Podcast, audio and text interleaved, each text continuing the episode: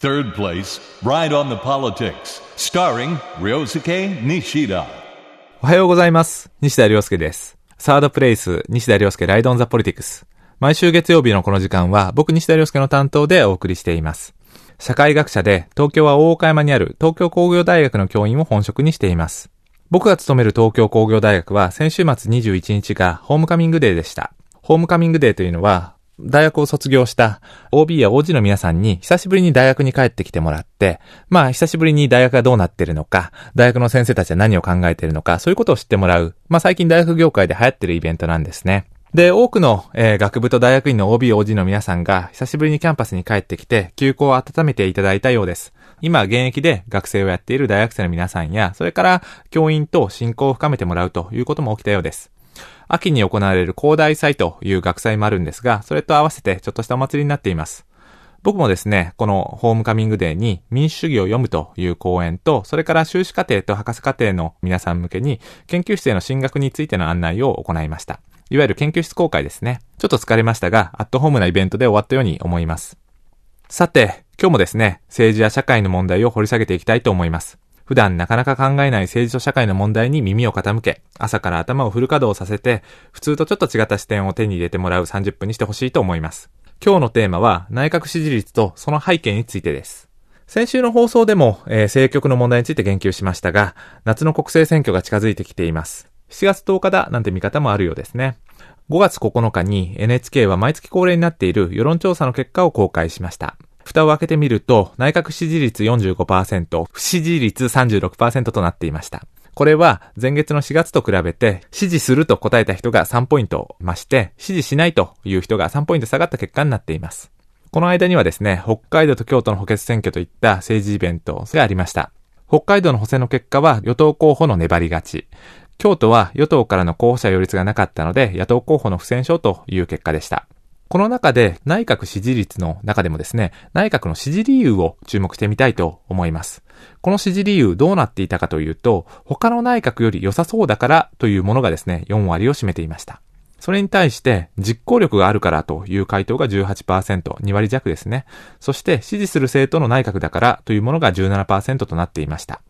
支持しない理由は、政策に期待が持てないからというのが47%、約半数ですね。そして、人柄が信頼できないからというものが17%、支持する政党の内閣でないからというのが12%となっていました。興味深いのはですね、最大の支持理由が他の内閣より良さそうだからという消極的な理由になっていて、政策が理由ではない点だと言えると思います。これは言い方を変えると、既存政党の中での相対評価に起因しているということが言えると思います。つまり、世論、生活者の主観に基づくならば、野党は安倍内閣よりも良いという評価を得られていない現状があるということが見て取ることができます。えー野党はどうなっているのかということをちょっとだけ復習しておくと、えー2016年になって民主党と、それから維新の党の、えー皆さんが中心になって民進党という新しい政党ができました。反安倍、それから立憲主義を取り戻すといったことをスローガンにしながら、えー政治的な活動を繰り広げています。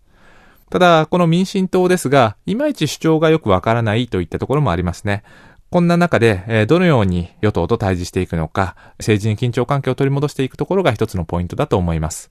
番組後半では、この構図について、2014年の衆議院選挙と比較しながら、さらに掘り下げていきたいと思います。Third place, Ride on the Politics, starring Ryosuke Nishida. サードプレイス、ライドオンザポリティクス、西田亮介がお送りしています。今日のテーマは、内閣支持率とその背景です。番組の前半では、2016年5月に公開された NHK の最新の世論調査を外観しました。補選などを経て、安倍内閣が支持率を回復基調に持ってきている様子を見ました。また支持理由の中で、他の内閣よりも良さそうだからという相対的な評価が最大の要因になっているという点を取り上げてきました。番組後半ではですね、この相対評価が最大になっている点について取り上げて、2014年12月の衆院選挙と比較しながら、えー分析してみたいと思います。先ほど番組前半で内閣支持率の最大理由が政策に対する絶対的な評価ではないという点に注目し、相対評価になっていることについて言及しました。実はこの構図自体は今に始まったことではありません。参議院選挙と衆議院選挙で厳密にはその性質というのは異なっていますが、直近の国政選挙、つまり2014年12月に行われた衆議院選挙でも有権者は同様の政治的感情の傾向を見せていたということを思い出してみたいと思います。実はですね、この2014年の12月の衆議院選挙において、僕は毎日新聞社とともにネット選挙に関連した共同研究と報道を行っていました。この結果は今もですね、えー、ネットで見ていただくことというのができるんですが、ネットの傾向を分析しながら、ネットとそれから新聞の紙面の両方でリアルタイムで、つまり選挙運動期間に入ってからずっとですね、リアルタイムで知見というのを公開していました。この時、世論調査の中に今の政治をどう感じるのかという質問の項目を入れてもらいました。有権者の政治に対する感情を頼もしい、ほっとする、イライラする、悲しい、何とも感じないというようにですね、ポジティブなものからネガティブなものまで5段階で問うた質問項目を入れてもらいました。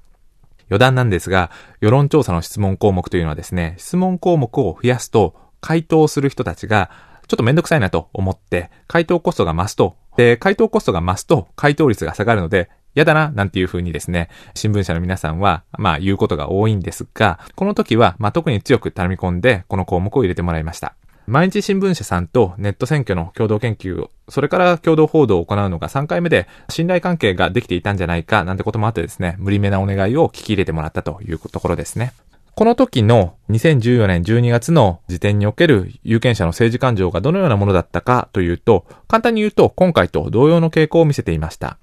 2014年当時のですね、政治について頼もしいと感じる人というのが11%、ほっとするという人が4%と、これ言い換えるとですね、肯定的に捉えたという人がたった15%にとどまっていたということなんですね。それに対してイライラするという回答した人が39%、約4割。それから悲しいという回答した人が15%で、これを合わせて否定的な回答した人が54%と半数を超えていることがわかります。さらにですね、何とも感じないということを答えた人が24%という結果でした。しかしですね、こういった政治に対する否定的な感情が半数を超えていたにもかかわらず、内閣支持率を見てみるとどうなっていたかというと、内閣支持率が46%、不支持率が35%という数字が出てきました。どうでしょう？先ほどの今月の世論調査と似たような構図が浮かび上がってくると思いませんか？つまり、政治に対してネガティブな感情を持っているにもかかわらず、現在の内閣を支持するという構図ですね。この時、毎日新聞社は、このような状態を民意漂流と表現し、僕はイメージ政治という言い方をしていました。要は、今の政治や政策について納得はしていないが、野党側に、まあいろいろな理屈はあれども、政治の受け皿として少なくとも有権者はそのようには見なしていないという点で共通していると言えると思います。このようにですね、2014年の12月から、それから現在、2015年の5月までですね、まあ似たような構図というのは引き継がれている状況にあるわけですが、この点に関して、やはりですね、早急な対応がない限り、政治に緊張感を取り戻すことというのはですね、なかなか難しいんじゃないかと思います。結果が同じようになるとまでは断言できませんが、しかし、どのようにですね、新しい政治の展開を見せるのかというのはなかなか見えてこないんじゃないでしょうか。野党は反安倍、反安保もいいんじゃないかと思いますが、この点について至急手を入れていくべきではないかというふうに感じます。ある意味対照的な姿ではあるんですが、先月4月の13日に自民党からは若手議員で作る2020年以降の経済財政構想小委員会というグループがあるんですが、そこから提言が発表されました。東京五輪後の2020年以降を日本の第二創業期と定義して、これを戦後の第一創業期、いわゆる昭和の時期と、この時期について先人の努力のおかげで経済大国に日本はなって、そして長寿社会になったと一定の評価を与えた上で、ただそういった肯定的な評価にとどまらずですね、一本道のレールを走り抜くような生き方というのはもう通用しないといった指摘をしています。これは言い方を変えると、昭和の時代のあり方というのがもう難しくなっているということを認めたというふうに言えると思います。その上で、レールからの解放ということを言って、現役世代の定義を変えていきたいといった、まあ、つまり、高齢者にあまりこびないような問題提起というのがなされています。このアプローチのポイントというのはどこにあるかというと、内容については精査していく必要というのがあるにせよですね、否定形ではなくて肯定形でメッセージを出している点にあると思います。メッセージが明確だと思いませんか？しかも、必ずしも自民党主流派の今の政策やメッセージと整合的なものではありませんが、ただ、見方を変えてみると、それを許容するということで、自民党がある種の組織能力とリダンダンシー、オルタナティブを蓄積しているということも言えそうです。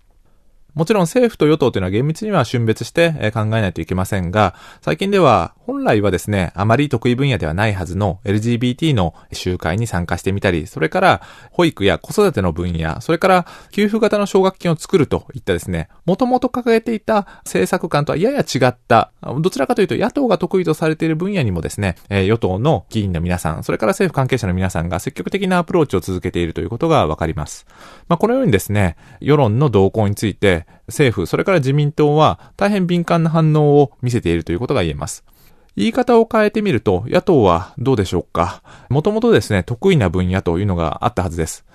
例えば生活に密着した保育や子育ての分野、それから社会保障の分野というのは、野党がこれまでですね、政策提言も含めて得意としてきた分野だったと思います。そこについて今どういったメッセージを出しているのか、多くの生活者のところにはうまく届いてないというところがあるんじゃないでしょうか。内閣支持率の構成を見てもですね、やはり憲法や安全保障関連法案への問題というのはですね、それほど有権者というのは高く持っていないということが明らかになっています。もちろんこれらの問題に対して先手を打ってですね、メッセージを出していくというのも重要ですが、それと同時に有権者、それから生活者が大きな関心を持っている身近な話題についてどうしていくのか、否定系のメッセージではなくて、肯定的なメッセージを出していく必要があるのではないかと思います。ここまで内閣支持率と、それからその背景について野党と与党両方に注目しながら掘り下げてみました。憲法改正の発議の分岐点にもなるはずの夏の国政選挙までに残された時間はそれほど長くはありません。生活に関連する分野、それから生活からちょっと離れた、まあ、憲法や、それから安全保障に関連する分野、双方において、